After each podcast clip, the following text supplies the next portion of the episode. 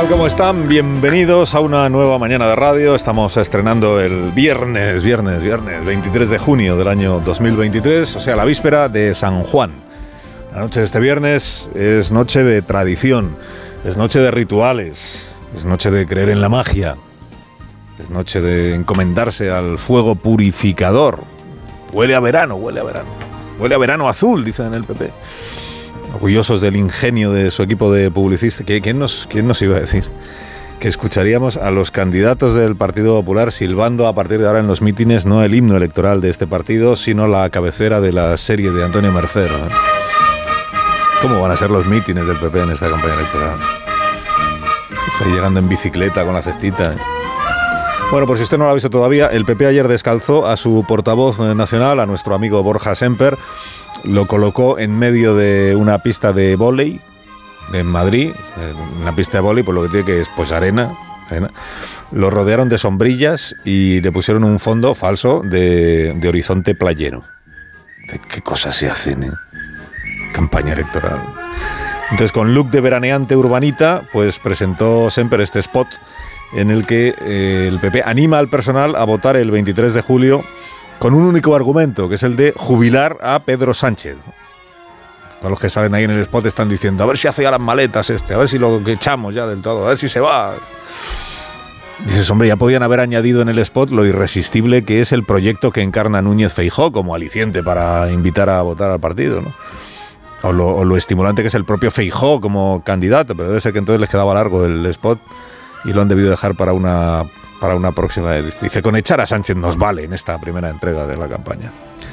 Bueno, viendo los, los nuevos artefactos comunicativos que se les van ocurriendo a los campañistas de los partidos, claro, uno siente cada vez más curiosidad por saber cómo son las tormentas de ideas que terminan desembocando en estas cosas. ¿Quién es el primero que se lanza a decir, oye, ¿y, y si colocamos a Borja de veraneante ahí como si fuera Pancho? Javi, dice Rosa Belmonte silbando mientras pedalea con Cuca y con Bendodo, con la música de Verano Azul.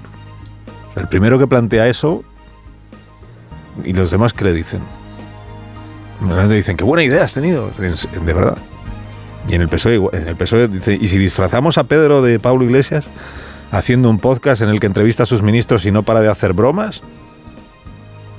Y nadie le dijo, cuidado a ver si Pedro se va a poner a hacer bromas y bromas y bromas en el podcast y en lugar de a Pablo Iglesias a quien se va a parecer es a Pam, la secretaria de Estado de Igualdad. Y hacemos un pan con unas tortas en la campaña. O sea, ¿a quién se le ocurren estas cosas? Solo por pura curiosidad, ¿eh? ¿Cómo son las tormentas de ideas? Bueno, ya que Borja Semper evocó ayer Verano Azul, hombre, hay que lamentar que no encendiera en la playa falsa esa que le pusieron una hoguera de verdad, una hoguera de verdad, una hoguera de San Juan para quemar en ella pues todos los mensajes contradictorios que su partido ha venido emitiendo durante esta semana respecto de Vox. Y a la vez hay que felicitarse de que pudiendo haberse puesto a silbar eh, Semper cuando le preguntaban por Vox, y porque como estamos con lo de verano azul, te preguntan por Vox y tú silbas y haces como que Pues en lugar de eso, cuando le preguntaron por Vox, aparcar la bicicleta y, y la sombrilla, y Semper hablara claramente y endureciera un poquito el tono, ¿verdad?, respecto de Vox, para decir este par de cosas, estas sí, que no requieren de interpretación alguna. Lo que no vamos a reproducir es el sanchismo, es renunciar a nuestros principios y a nuestras posiciones políticas más elementales por acceder al poder, a cualquier precio. Quien quiera pactar con el Partido Popular tiene que saber que no va a llevar al Partido Popular a un lugar donde no va a estar el Partido Popular porque consideramos que ahí no tiene que estar la sociedad española. Principios y no a cualquier precio. El mensaje es nítido. Naturalmente es un mensaje que choca con el discurso que, por ejemplo, en la Comunidad Valenciana ha hecho el compadre de Semper, Carlos Mazón, que no parece que le hiciera ascos al precio que desde el primer momento le puso Vox a la formación de gobierno. Pero este mensaje de ayer del señor Semper y también de Elías Bendodo sitúa el pulso que mantienen estos días el PP y Vox en Extremadura, en Murcia, en Aragón, en un marco, o pretende situarlo, en un marco distinto ante la opinión pública. O lo pretende, ¿no? ¿Por qué? Porque hasta ayer estaba el Partido Popular intentando encontrar un criterio que le sirviera lo mismo para cerrarle las puertas a Vox en el gobierno extremeño que para abrírselas en el gobierno de la comunidad valenciana. ¿no? Y decían eso de que es que en un lado tiene el 8% el voto, en el otro tiene el 12%. Pues probablemente es más eficaz para el objetivo que se está buscando esto otro que empezó ayer, que es señalar a Vox como el causante de que las negociaciones no prosperen por poner un precio demasiado alto. Y demasiado material, porque Vox lo que está reclamando son sillones. Sillones, moqueta. La poltrona, que diría García. La poltrona. Ese es el precio que le está poniendo a sus apoyos. Necesarios para constituir mesas de parlamentos, necesarios para las investiduras.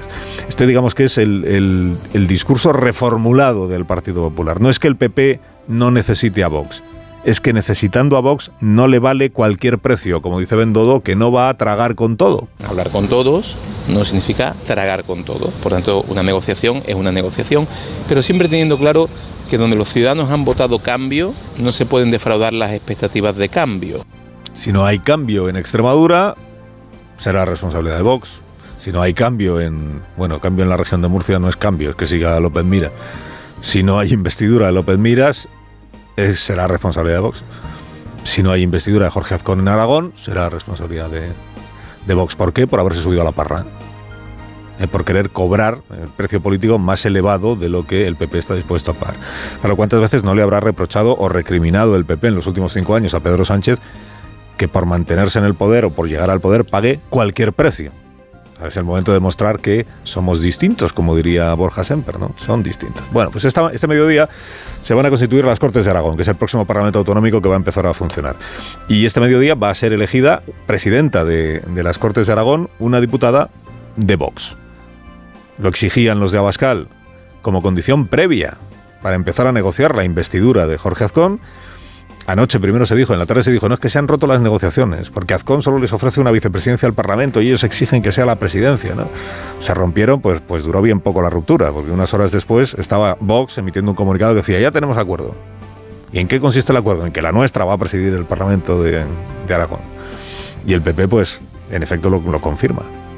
Dice, no, pero ese acuerdo solo para esto solo para esto. Significa que no tienen amarrada todavía la investidura de Jorge Azcón, pero ya han entregado la presidencia del Parlamento.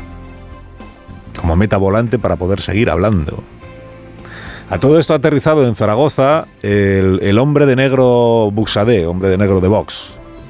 Es el delegado de Abascal para el control de las negociaciones regionales. Y a decir del Partido Popular, el señor Buxadé es el dinamitero. O sea, el que viendo cómo van las negociaciones en cada territorio se presenta allí, dicen que lo hizo en Extremadura, y es el quien sube el precio con la amenaza de volar todos los puentes.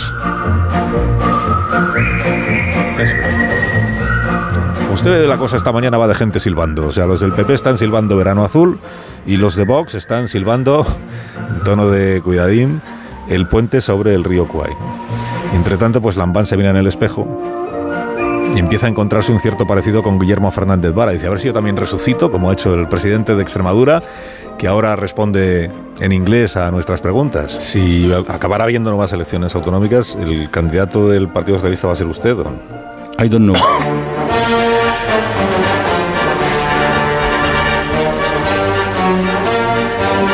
A un mes de las elecciones generales. 23 de junio estamos hoy, 23 de julio son las elecciones. Los partidos se están preguntando unos a otros, se están recriminando unos a otros que no, que no desvelan cuál es su proyecto para España.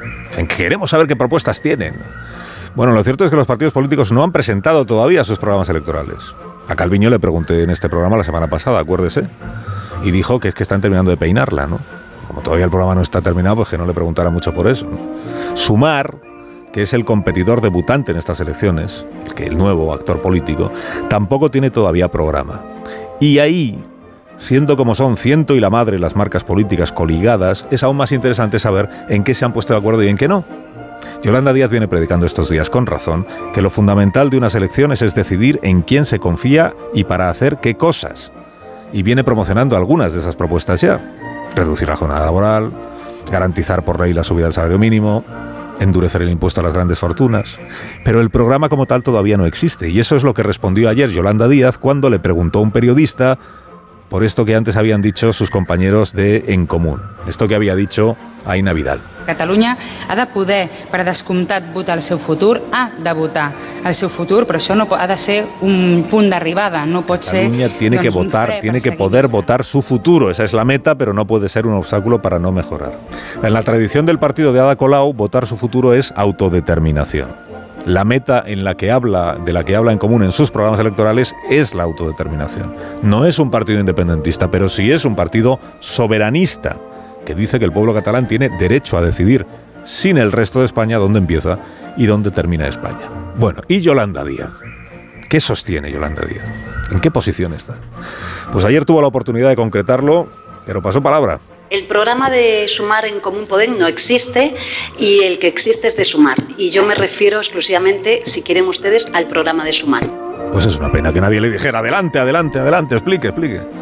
Explique, refiérase al programa de Sumar sobre la autodeterminación, el referéndum pactado, todos esos artefactos tan del gusto del soberanismo. Luego, en común intentó aguar un poco este asunto explicando que para la próxima legislatura, aunque ellos están por la autodeterminación, el referéndum que van a defender es un, referéndum sobre lo que salga de la mesa de negociación entre el gobierno de España y el gobierno de Cataluña. Que es que hay una mesa de negociación, igual usted se ha olvidado como yo, porque la tienen puesta a dormir desde hace meses. Bueno, queda un mes para las elecciones generales. Seguro que antes de ese día habrá aclarado en común si sigue defendiendo la autodeterminación, como hizo siempre, y habrá aclarado Yolanda Díaz en qué posición se encuentra ella, que no es tan difícil. ¿eh? ¿Yolanda le atribuye a los catalanes el derecho a decidir al margen del resto de los españoles o no se lo atribuye? No hace falta esperar a tener publicado el programa electoral para exponer el criterio que una tiene sobre una materia que no es precisamente nueva en el debate político de España. Más de uno. Onda Cero. Carlos Alsina.